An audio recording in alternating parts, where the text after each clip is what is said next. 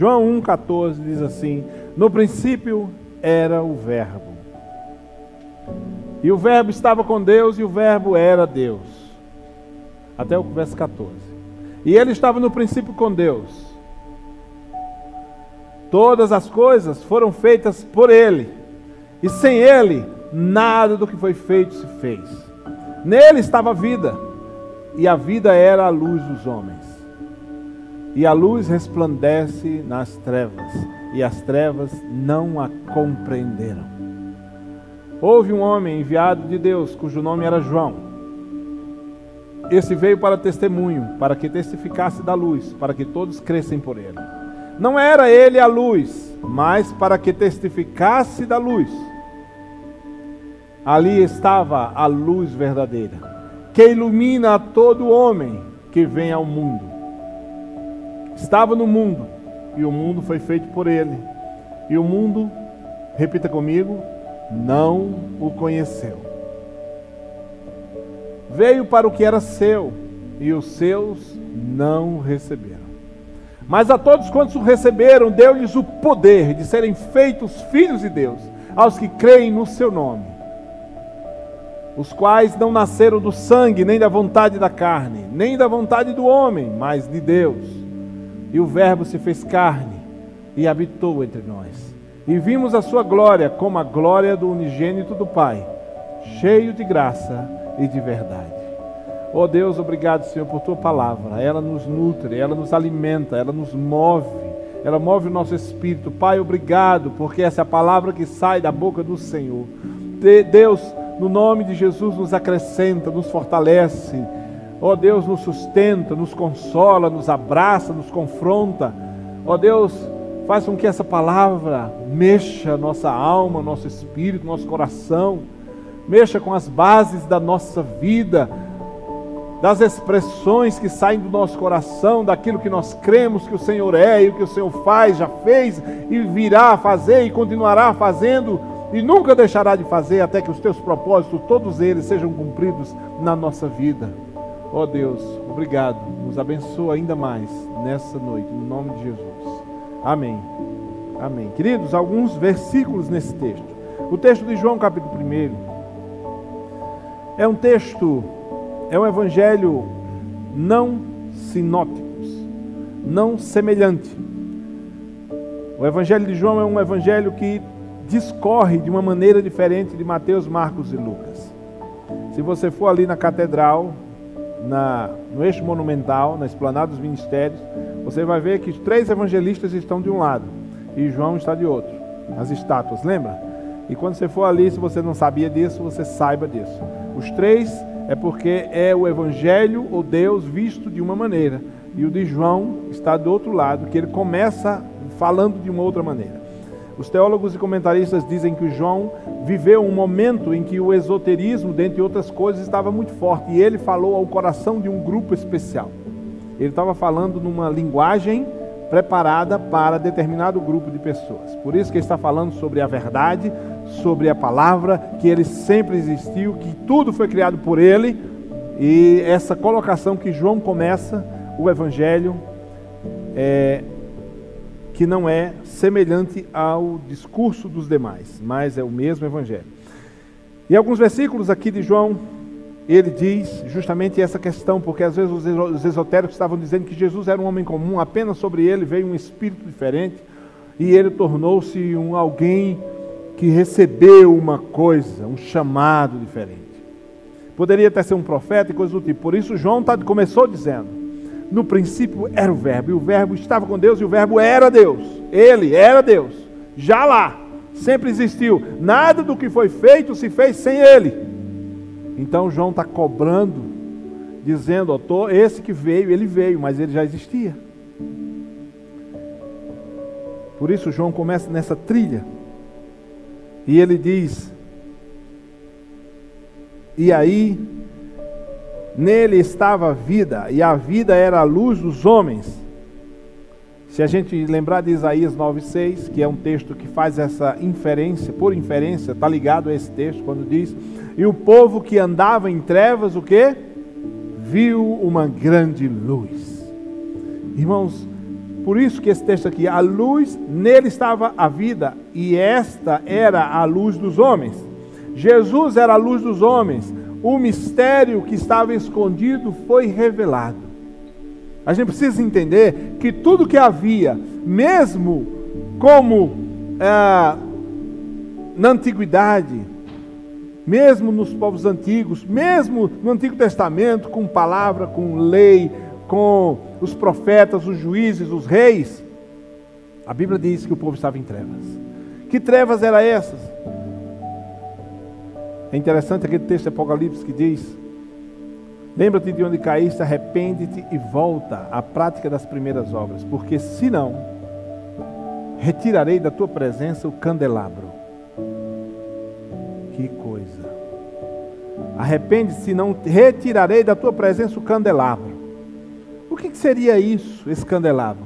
Esse candelabro é: se você me largar da sua vida, você vai começar a ficar cego para a vida. Você vai andar em trevas, você vai estar perdido. E às vezes a gente fica dizendo, não, é, eu creio que salvação não se perde. Deus não escreve o nome da gente num dia, na quarta, depois na quinta ele anota de novo, e na sexta-feira ele diz, estou com raiva, vou apagar, estou magoado. Não, não entendo que é assim. Mas nós, por vezes, trilhamos nossos caminhos sem Deus. E estamos longe da luz. Há, um, há uma frase muito interessante, eu já postei ela alguns anos atrás, e agora lembrei dela. O soldado em guerra, o soldado em guerra, e nós podemos fazer essa analogia dos desafios da vida. O soldado em guerra, ele faz incursões estratégicas, mas ele está sempre de olho onde é a base que ele tem que voltar. Se ele passar determinada distância, ele está fora da segurança. Ele foi além do limite. E ele fora da base dele, ele pode se perder, morrer e nunca mais ser encontrado. Assim mesmo, nós precisamos entender que na vida cometemos deslizes, mas nós precisamos andar na luz. Andar na luz.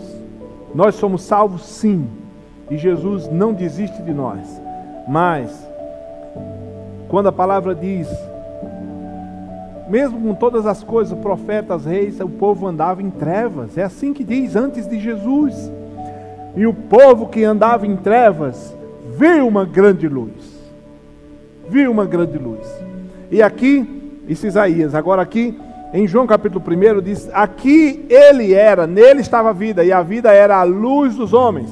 Entenda que antes de Jesus o povo andava em trevas por mais que sinais religiosos, por mais que profetas, o povo andava em trevas, é assim que diz a palavra. E a luz brilha nas trevas, verso 5. E as trevas não resistiram, algumas versões diz, outras derrotaram, outras não o reconheceram. Mas a luz brilha nas trevas.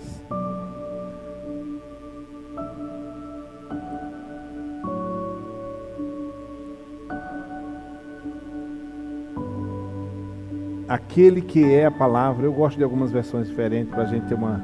Aquele que é a palavra estava no mundo, mas o mundo, o mundo foi feito por intermédio dele, mas o mundo não reconheceu ele. É como um pai que depois do trabalho volta para casa e não é reconhecido pelos seus filhos. Isso é, mas eu que construí essa casa, eu que fiz a feira, eu que paguei energia, eu que paguei tudo, e vocês não estão me reconhecendo. É algo tão louco, tão inconcebível, e é isso que a palavra está dizendo. E ele que fez esse mundo e voltou para ele, e o mundo não o recebeu. Mas não foram todos, porque diz que aí sim, uns que não nasceram da carne, mas nasceram de Deus, reconheceram, e aqueles que nele creram, receberam o poder, receberam o poder de serem feitos filhos de. Esse texto é conhecido, é óbvio, mas eu queria fazer uma curva rápida da história, da beleza de Jesus, da singularidade de Jesus, como Colossenses, o apóstolo Paulo fala em Colossenses, Filipenses também, a singularidade. Em Isaías diz: A quem me comparareis?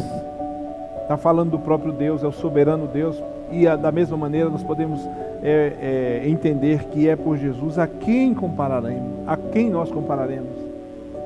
A Jesus Cristo. E toda a sua vida, a gente não tem noção, por isso eu estou vendo a gente falar de coisas óbvias, sobre a profundidade do amor de Deus.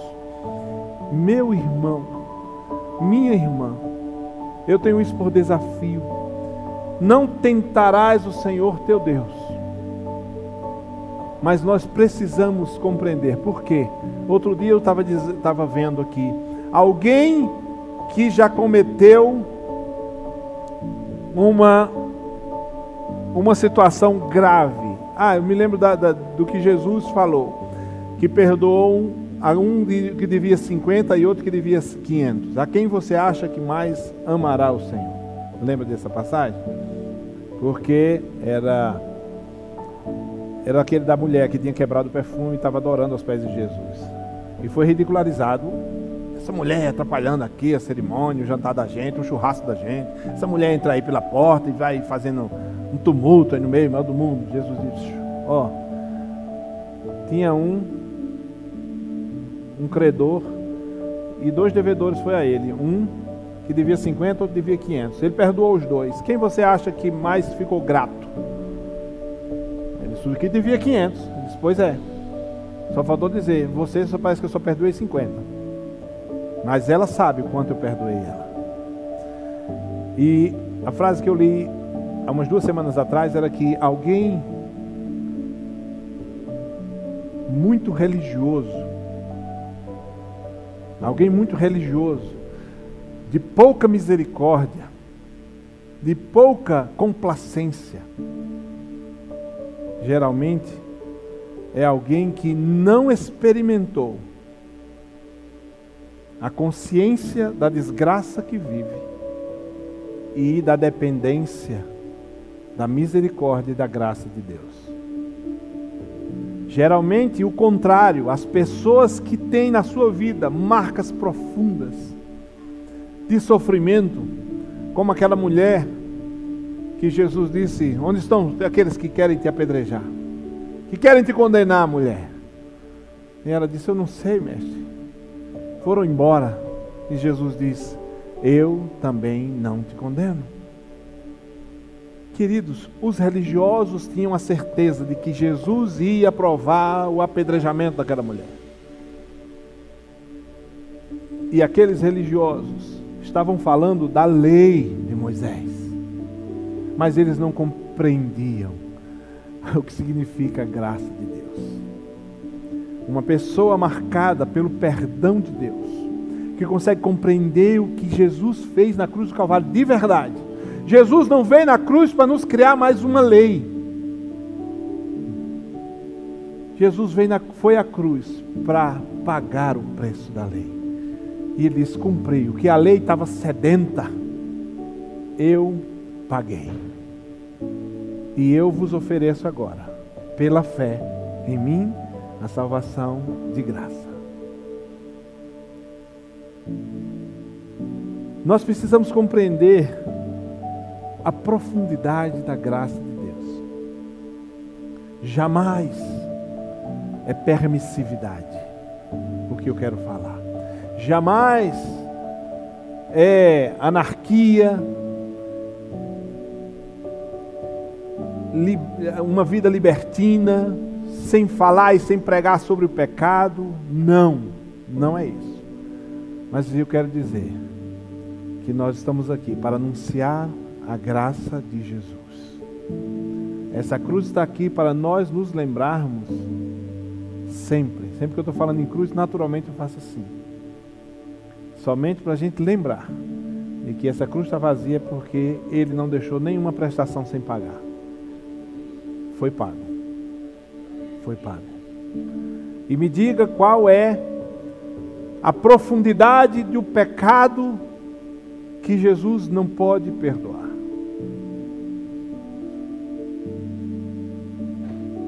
Jesus não não convive com pecado. O que é santo não convive com pecado. Deus não permite pecado na presença dele. Deus não aceita pecado. Deus abomina o pecado. Abomina, abomina. Por isso que quando Adão e Eva pecaram, imediatamente, imediatamente, o anjo desembainhou a espada. Querido, você pode imaginar o que é isso? O paraíso onde Deus criou todo o enxoval para a coroa da criação ser feita e dizer: Filho, vive aí e goza de tudo isso que eu criei para você. Esse paraíso, o homem que havia pecado, Deus diz agora o anjo, bota ele, coloca eles para fora daqui, porque eles não podem conviver com o pecado aqui dentro. Isso é muito forte. Por isso, até que Jesus viesse, era trevas. Era trevas. Lampejos de luz, como a gente vê essas luzinhas piscando, eram talvez sinais de Deus, os profetas, a palavra, a lei, tudo isso acontecendo no mundo, mas para que a luz surgisse nas trevas. E o povo que andava em trevas viu uma grande luz. A profundidade, a força, o poder do amor de Deus está em Jesus. E eu queria só lembrar aqui, numa, numa jornada rápida, e alguns, a criação de Deus. Quando Deus criou, eu estava ainda hoje vendo uns textos, alguns, alguns margearam muito uma heresia, não vou ter nem coragem de falar aqui. Mas falando da profundidade, sempre assim, é natural que os homens, quando vão falar de Deus, cometam equívocos. E aí, como a gente faz uma análise crítica como leitor, quando a gente está lendo, digo, opa, não, nós não vamos tocar nesse ponto.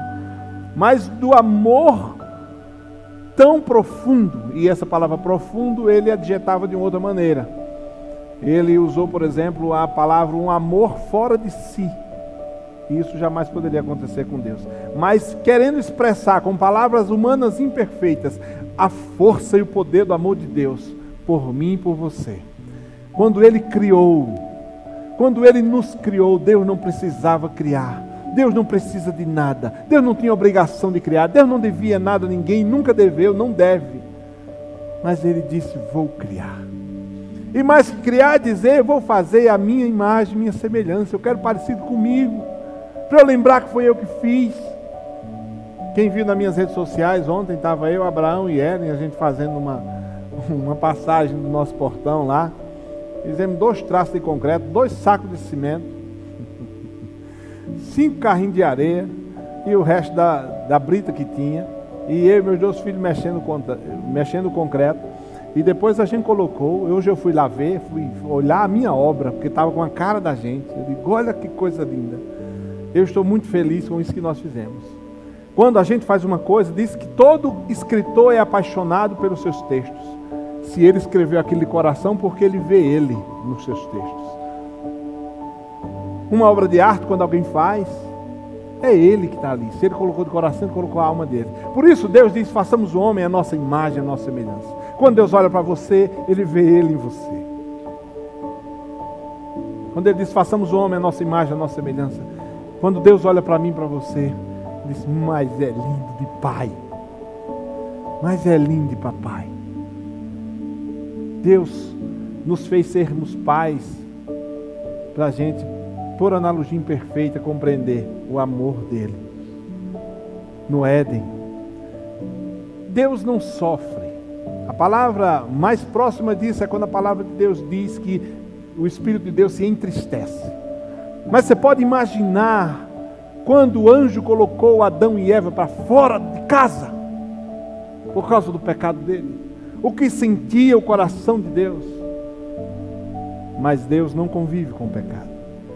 Mas a profundidade do amor de Deus não é de desistir, e sim de disciplinar.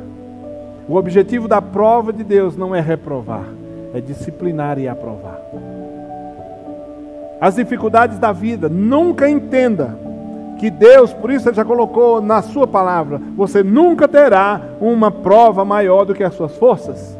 Por isso que o apóstolo Paulo diz lá em Filipenses capítulo 4, eu posso Ele não estava se dizendo super-homem, ele estava apenas entendendo que Deus nunca daria uma luta para ele maior do que ele não pudesse. O apóstolo Paulo simplesmente entendeu isso. Minha vida está em Cristo, vivo não mais eu, mas Cristo vive em mim. A luta que vier, eu sei que Deus está comigo.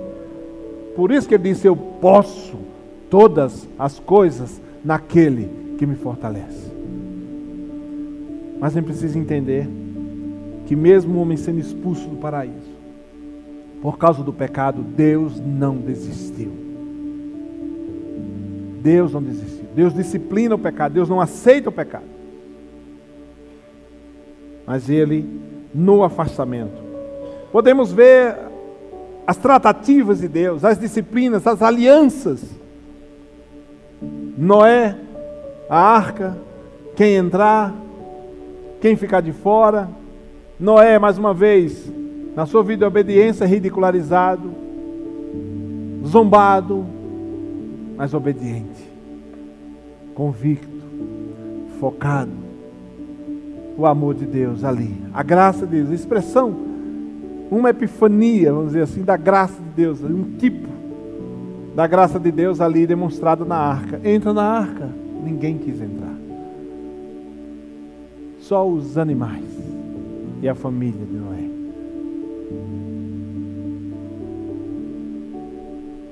E aí, Arca de Noé, graça de Deus, o amor de Deus, Deus não desiste.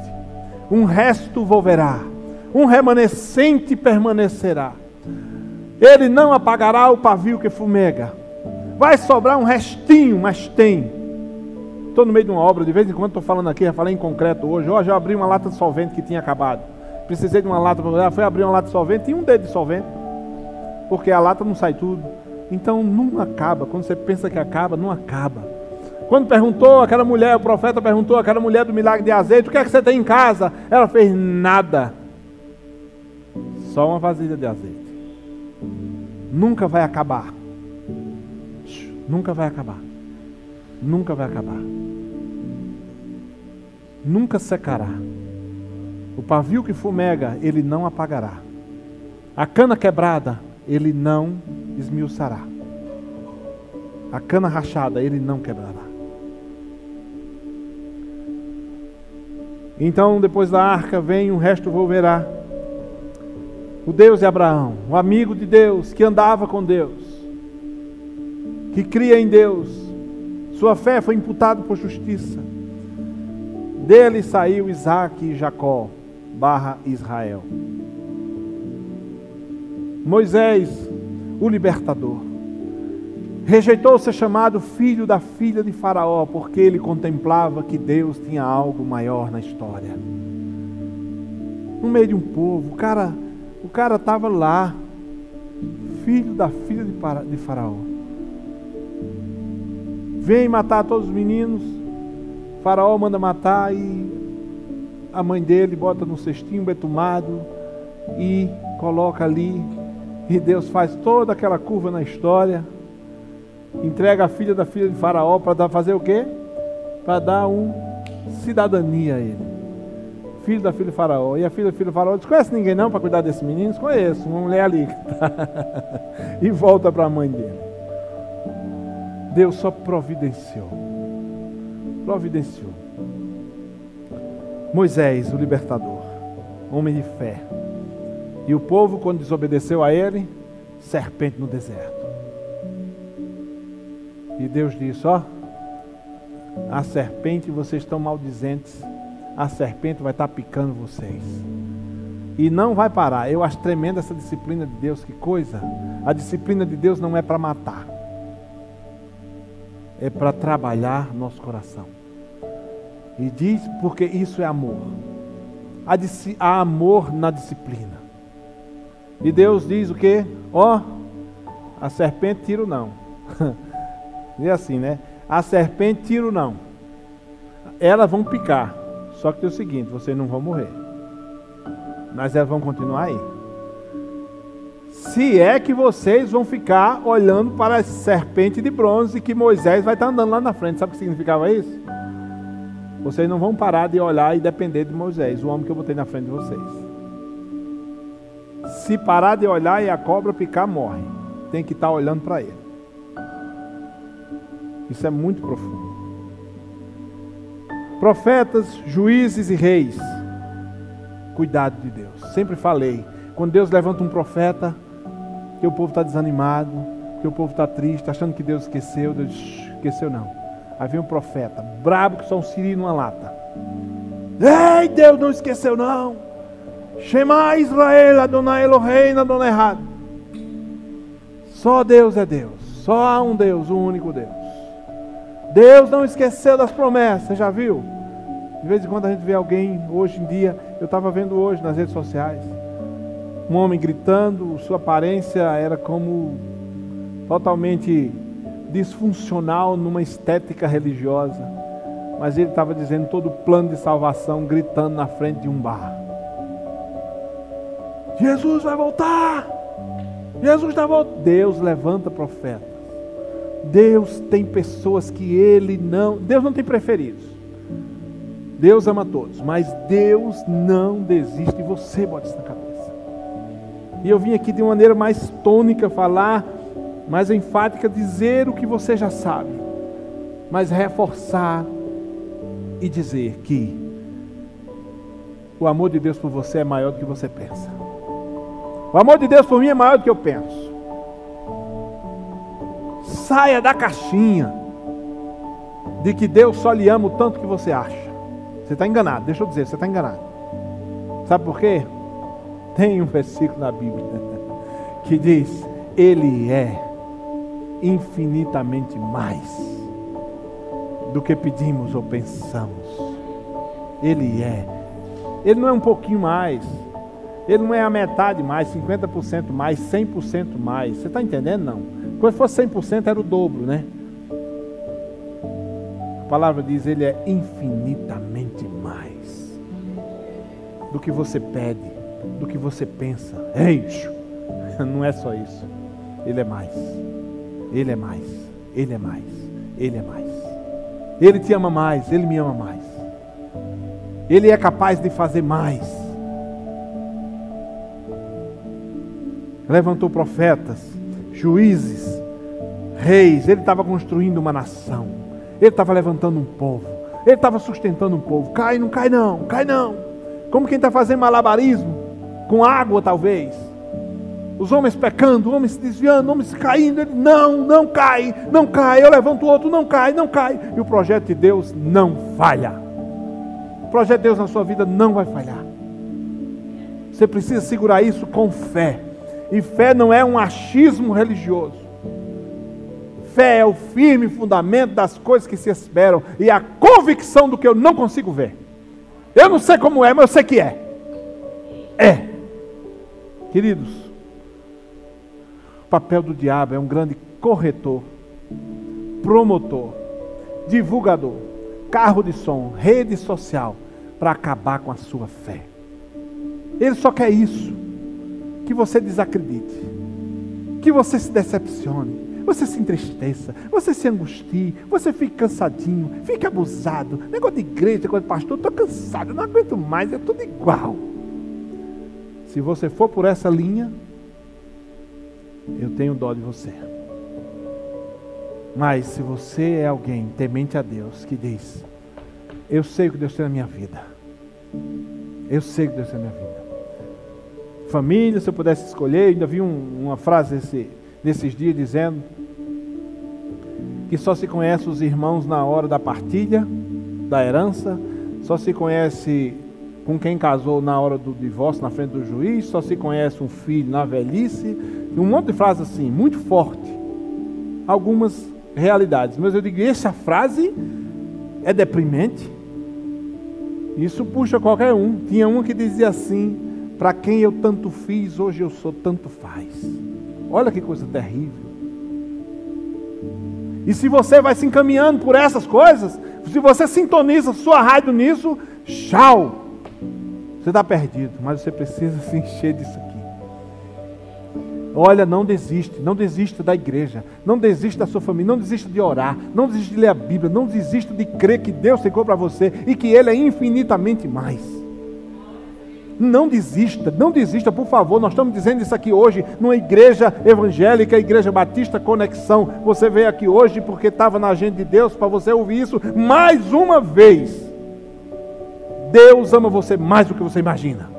Deixe de besteira, deixe de tumulto, deixe de mal assombro, como diz lá na Paraíba. Deixe disso. Tome tento. Deus tem um plano na sua vida. O óbvio, é óbvio, pastor, falar isso aqui na pregação? É, mas eu vim aqui para falar isso. A expressão do amor de Deus por você. E ele, no meio do juízo, profetas, tudo isso, como eu estou dizendo, fazendo malabarismo com água. Às vezes a gente joga água para cima assim, não cai nada, a gente não consegue. Pronto, eu imagino às vezes Deus sustentando o projeto dele soberanamente. Nunca vai acabar. Nunca vai acabar se você está nessa fé, está nesse foco, você não vai cair das mãos de Deus. Aquele que o Pai me deu, ninguém tomará das minhas mãos. É Ele que disse isso. Cuidado na canção do inferno. E quer acabar com a sua fé. Querem jogar na vala com os outros. Ah, é assim mesmo. Ah, esse negócio de crente, negócio de fé, negócio de pastor, negócio de igreja. Negócio de... Vá nessa. Cuidado quando você estaciona o dado não se amarra, como é que diz a história? O dado não se amarra o seu jegue. Cuidado não se amarra o seu jegue. Cuidado do que você está ouvindo. Você sabe que Eva caiu? Você sabe que Eva caiu? Primeira coisa, eu tenho aqui essa pregação, um dia eu faço ela aqui. São cinco verbos que está ali naquele texto de Gênesis. Primeira coisa, ela parou para conversar com quem não merecia atenção. Parou para conversar com a serpente. Depois, achou bonito. Depois desejou. Depois lançou mão, tomou uma atitude. É uma sequência, irmão, um desdobramento. Pá, pá, pá, pá, pá, pá, pá. Entendeu? Primeiro você para para conversar com quem não merece, não tem honra. Dá honra a quem não tem. Segundo, seu coração diz, mas é bonitinho, né? Hein, hein. Aí depois deseja. Depois que acha bonito, deseja. Depois que deseja, se dirige a tomar atitude física, palpável. Depois lança a mão, come. Depois que come, ainda dá aos outros. Ninguém quer pecar sozinho. Sempre quem pecou vai te chamar para cometer outro pecado com ele. Sempre forma uma trupe. Seja da fofoca, seja do fuxico, seja de roubar, seja de fazer qualquer coisa. Ninguém peca sozinho. Peca, mas pode esperar, ele vai chamar outros para fazer a mesma coisa. Por isso, começa dando atenção a quem não merece. Por isso, cuidado. Filho amado de Deus, filha amada de Deus. Cuidado que rádio você sintoniza na sua vida. Que, cuidado que Instagram você segue.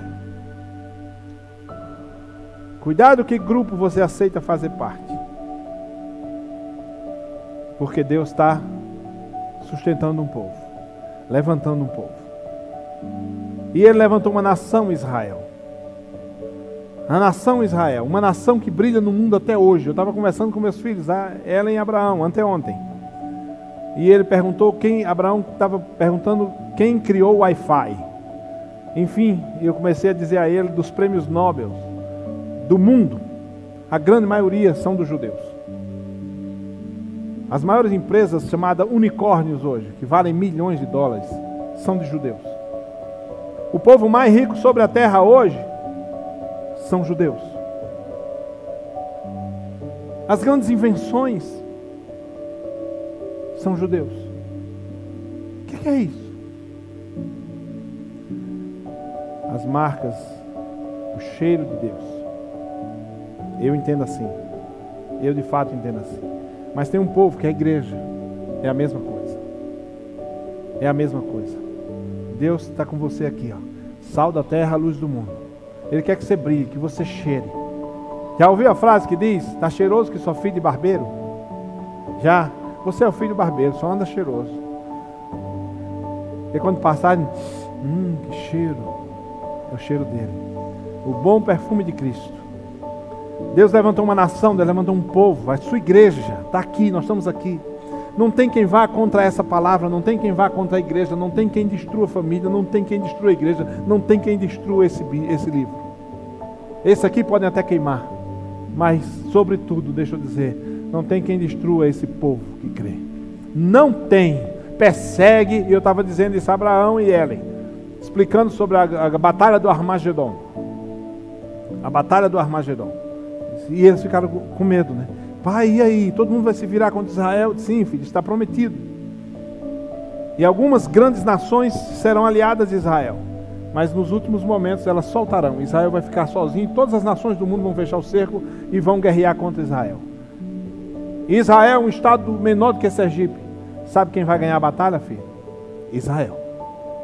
Esse povo nunca perdeu uma, uma guerra. É impressionante. O sinal de Deus está aí sinal de Deus. E Deus levanta esse povo. Queridos, deixa eu dizer, depois da nação de Israel, então, o povo que andava em trevas viu uma grande luz. Jesus fez nascer da mulher um que esmagaria a cabeça da serpente. A encarnação, o Filho de Deus Altíssimo, o Verbo se fez carne e habitou entre nós. E vimos a sua glória. Oh! Como a glória do unigênito do Pai. O Verbo se fez carne, Deus se fez homem, nasceu numa manjedoura. Nós temos ali toda aquela imagem, muito peculiar nesse tempo. No meio dos jumentinhos, numa estrebaria, sem nenhum cuidado, sem nenhum refinamento. Deus se fez homem, obediente até a morte morte de cruz. Desceu ao mundo dos mortos, o Hades, e lá proclamou a glória de Deus no mundo dos mortos. Tomou as chaves das mãos do diabo, chaves da, da morte do inferno, agora ele tem nas mãos dele. Significa que ele anunciou o seu senhorio do mais alto céu até o mundo dos mortos. Não existe uma possibilidade onde ele não seja Senhor e Cristo de Deus. Mas ele se fez carne por mim por você. Difícil. A gente comentou, tivemos uma reunião de liderança na quinta-feira e a gente estava procurando o que fazer na nossa igreja como decoração, até nos perdoe, foi um ano de muitas atividades, estávamos nós conectados, a igreja merecia uma coisa maior, vamos ver se mais na frente nós fazemos. Mas esse ano foi um ano de muitos desafios e eu fui procurar na área de tecnologia. Eu disse: eu acho que tem alguma coisa que pudesse projetar, uma coisa moderna, como a conexão se propõe. E eu fui procurar, acredite, encontrei um aparelho parecido com isso aqui que está fazendo essa, essa luzinha assim. Um aparelho que tinha várias opções. Tinha os cartões que você colocava e ela projetava imagens Natal. Eu disse, sai que legal, me mostra. Aí você pode projetar, dê um trabalho à moça, disse que eu quero ver todos os cartões. Aí um era, era para o Natal. Aí tinha um, vinha Papai Noel, as renas, né? Papai Noel, as renas. Aí troca o cartão, moça, qual é agora? Tem, é, esqueci lá até o, a, a, o dia das bruxas lá, como é o, o Halloween, imagina para o Natal. Aí lá, o outro cartão era Halloween. Era todo roxo, lilás com as coisinhas lá. De que Natal, Natal, de Natal. Legal. Aí passou outro. Outro era de bichinho da Disney. De bichinho da Disney, né? aqueles bonequinhos de neve, sei lá, sei lá, sei lá. E outro, esse outro. Eu digo, não, não é possível, né? Não é possível que não vá. E o outro também não tinha nada a ver, era um desenho animado. Era coisa da natureza. Eu disse, moça, isso aqui é de Natal? Ele fez, é, é de Natal. Eu disse, como é que eu vou passar numa igreja? Me explique isso. Eu estou querendo levar para a igreja. Como é que eu vou passar? Ou Halloween, ou Papai Noel. Irmãos, o Natal tiraram Jesus. Que Natal coisa nenhuma. Que Natal coisa nenhuma. Isso aí a gente já ouviu. Mas eu fiquei chocado e eu disse à moça, como é que eu vou? Eu fiz um drama, né, para ela entender é a loja da Isso aqui é para Natal, mas o Natal é que Jesus nasceu. O Natal tinha que ter alguma coisa falando, pelo menos da manjedoura, pelo menos um versículo bíblico, uma coisa. Não tem nada, moça. Eu fiz aquela coisa, ela olhava para mim e disse: Tem não. Eu disse: Mas como é que eu vou falar? Como é que isso é Natal? O Natal é o, o, o dia das bruxas? O Halloween? O Natal é o quê, moça? O Natal é Papai Noel, Rena, isso não é Natal. O Natal é porque Jesus nasceu. Aí comecei a falar lá, mulher. O Natal é porque Jesus nasceu, irmãos. O Natal é que esse projeto de Deus segurando a humanidade, o seu projeto, ele encarnou. O Filho de Deus, o que era desde o princípio, nasceu e habitou entre nós como um de nós. A gente estava comentando, acho que foi na, na reunião da quinta-feira. Você acha que Jesus usou aquelas roupas lá que a gente vê nos filmes? Na verdade, ninguém nunca viu uma roupa de Jesus. Mas você acha que Jesus usou aquelas roupas por quê? Porque aquela roupa do céu? Não, é porque aquela roupa é a roupa do ano que ele nasceu, do tempo que ele viveu.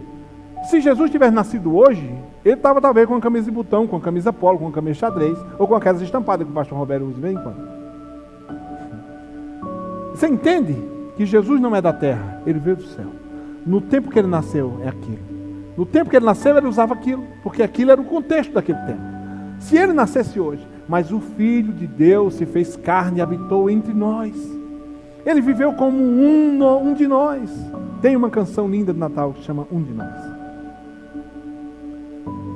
A encarnação foi um profundo, não apenas uma a criação, mas a, a encarnação foi uma profunda expressão do amor de Deus.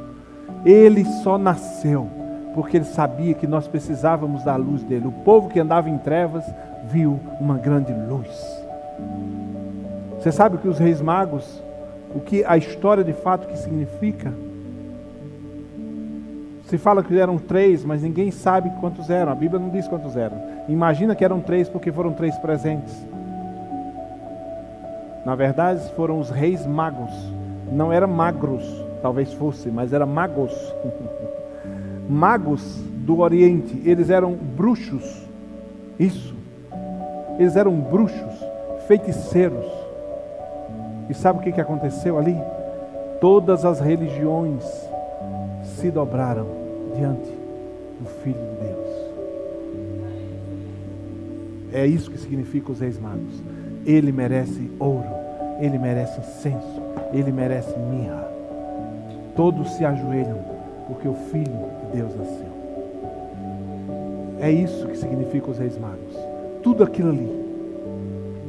Tudo aquilo ali a estrela de Belém, tudo, o cosmo, a natureza, tudo estava marcado. Porque Ele nos amou, irmão. Ele não desiste. E isso é o Natal. Isso é o Natal.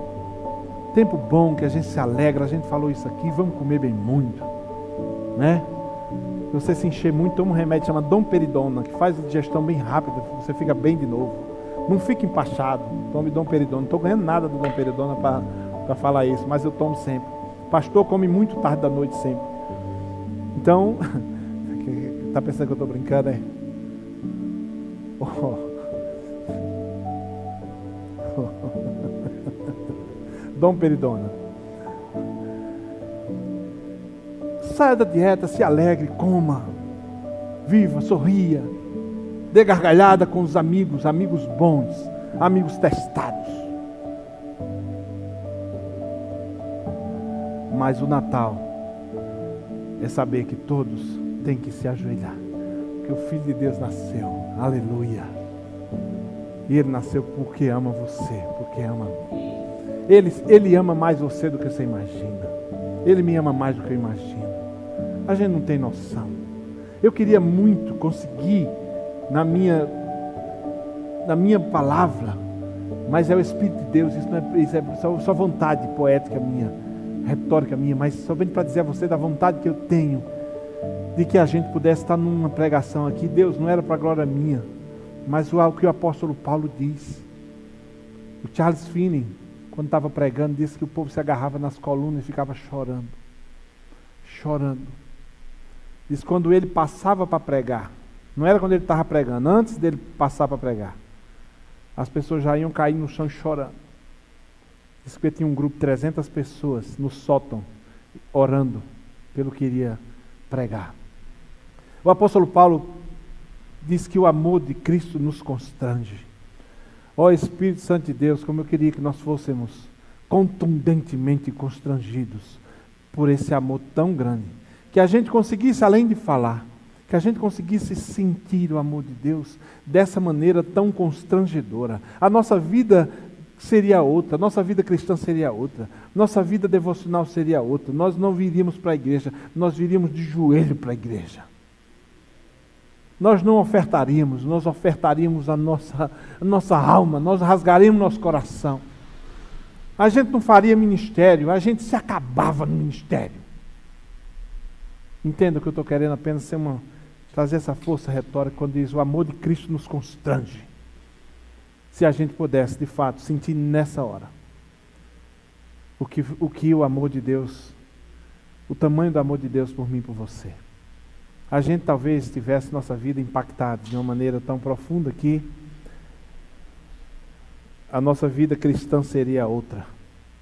Que Deus nos ajude. A encarnação foi uma expressão profunda do amor de Deus. A cruz, de igual modo. A igreja, é amada dele. E o arrebatamento será o grande abraço dele com a sua igreja. Nós estamos esperando a vinda do Senhor Jesus. O arrebatamento, num abrir e fechar de olhos. Tudo então, todos nós então subiremos. Fechou? Já fechou o olho? Bate o olho assim para você ver. Faz assim, ó. A Bíblia diz que vai ser assim. Não abrir e fechar de olhos. Piscou aqui abriu lá. Oh glória! Oh glória! Todo joelho se dobrará, toda língua confessará. Todas as lágrimas serão enxugadas no nosso rosto. Todas as tensões, todos os boletos não terão mais sentido. ai, o grande abraço de Deus, o amor de Deus. Esperemos isso com alegria. Quando ele diz na ceia: comam em memória de mim, até que eu venha. Ele está dizendo, entenda, isso é metáfora, é metáfora, é poesia, só para a gente. Ele está dizendo, eu também estou com saudade. Tá uma, há uma canção de, do Prisma que se diz, o título dela é Beijar Jesus. Moretti certamente consegue. Eu sei que esse dia está bem perto do fim. Não vou arriscar cantar, não, deixa quieto. Mas diz o dia que eu vou beijar o rosto de Jesus. O dia daquele abraço. E aí todo o amor de Deus será pleno. 1 Coríntios 13. Então conheceremos como somos conhecidos. Eu não sei se nós temos, conseguimos o playback para cantar aquela canção, tá? Falou daí? Não?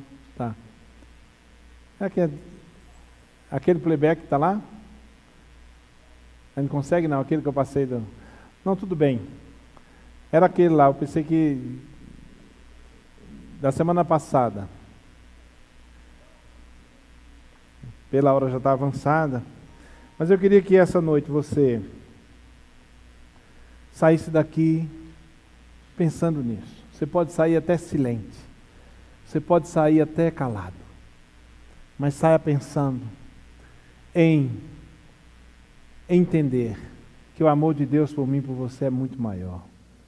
Não tenha dúvida, você está enganado, você está enganada. É infinitamente mais. Está pensando que ele pode se entristecer com você. O Espírito de Deus se entristece. E eu fico às vezes dizendo: Deus, tem misericórdia. Mais uma vez, me perdoa. Mas sabe que nessa hora a gente pode se confundir com a graça de Deus, com, a, com coisas do dedo do acusador. Às vezes o sentimento de remorso, de tristeza, é porque o Espírito de Deus se entristece dentro de nós. É o primeiro, playback. É, se entristece dentro de nós. Se tiver o um microfone, aquele que o Robson cantou, para cantar aqui vai ser melhor. Não sei qual é. Então, é uma canção que Faz algum tempo que eu cantei e eu pensei nela, semana passada. Vai conseguir? Obrigado, Dê.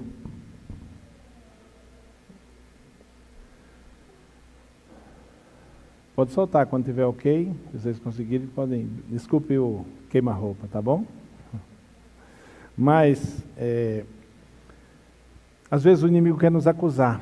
E a acusação dele, veja bem, há uma, uma diferença entre o que o Espírito de Deus provoca em nós, de que nós venhamos a nos quebrantar e pedir perdão e ter vergonha de nós.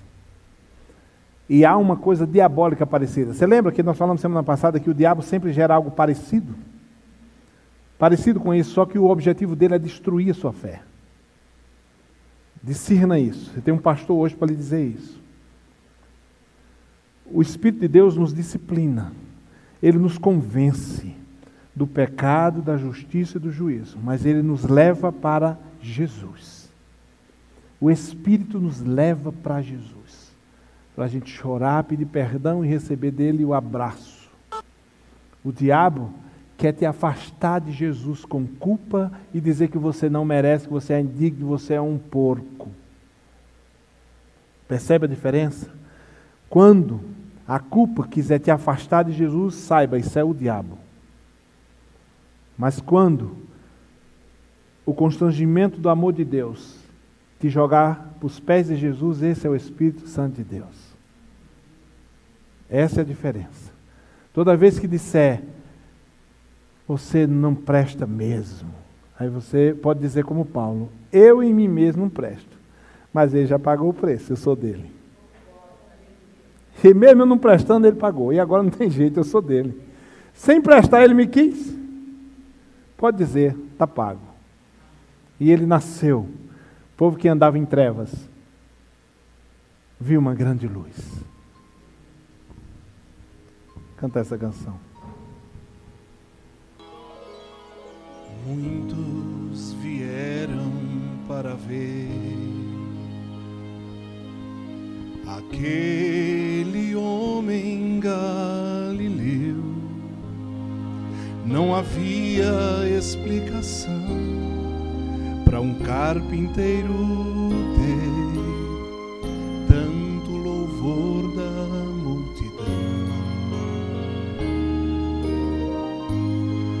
tem nos olhos o poder de ler qualquer coração.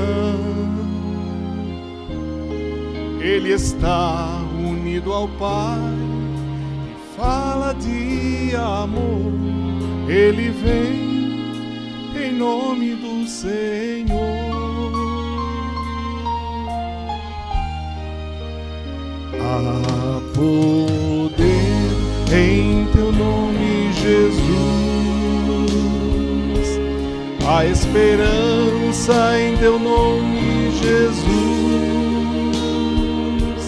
Temos força em teu nome, Jesus. Bendito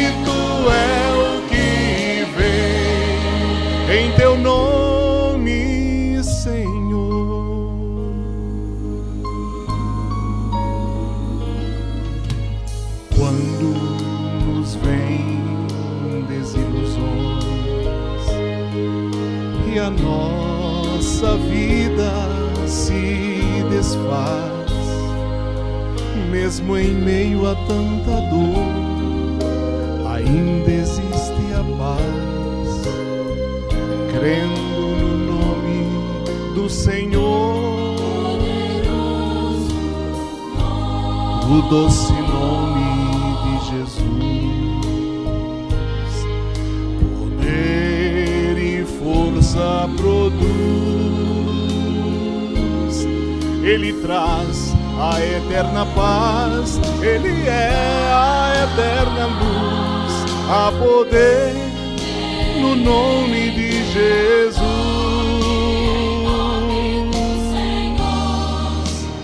A poder em teu nome, Jesus.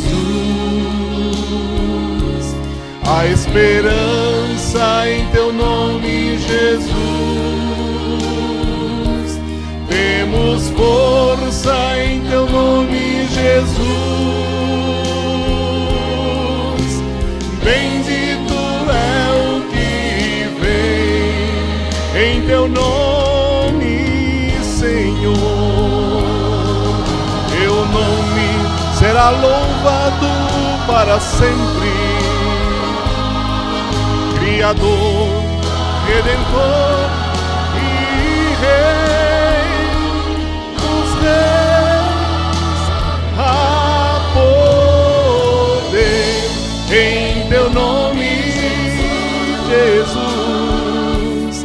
Esperança em teu nome, Jesus.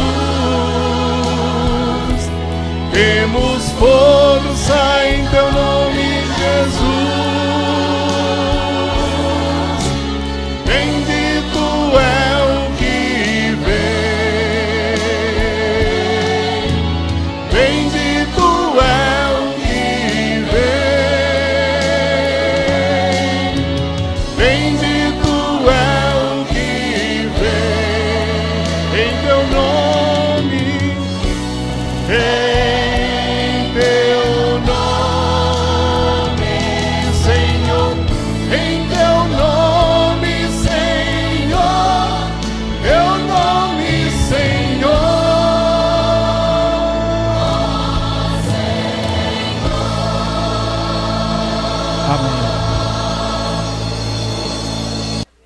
Feche seus olhos.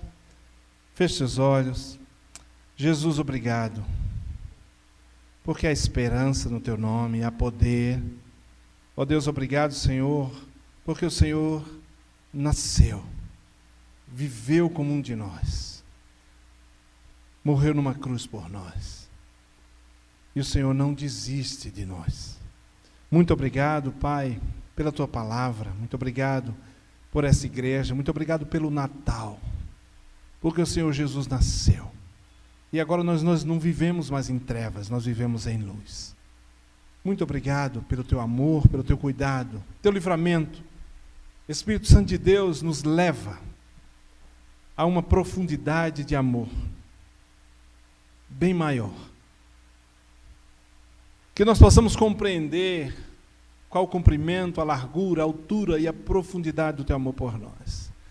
Que o teu Espírito, Senhor, nos constranja, que a nossa vida cristã seja tão poderosa, nossa vida cristã seja tão dependente. Ó Deus, tem misericórdia de nós. E nesse dia que nós falamos sobre o Natal, que o Natal de fato não seja uma poesia, não seja apenas mais comida na mesa, mas o Natal seja de compreender a profundidade do teu amor por nós. Ó Deus, que a nossa vida seja uma vida de fé, uma vida intrépida, uma vida forte, uma vida cheia de poder, uma vida poderosa no Senhor, uma vida cheia de esperança, uma vida cheia do Senhor. Nos livra do mal, tem misericórdia de nós, mas nos conduz nessa vida que o Senhor tem para nós nessa terra. No nome de Jesus. Amém. Que o amor de Deus, nosso Pai, que a graça salvadora do Senhor Jesus Cristo, a comunhão e as consolações do Espírito Santo de Deus, seja comigo, com você, com a nossa família, com nossos filhos, em toda a terra, em todo o tempo, hoje e sempre. Amém, amém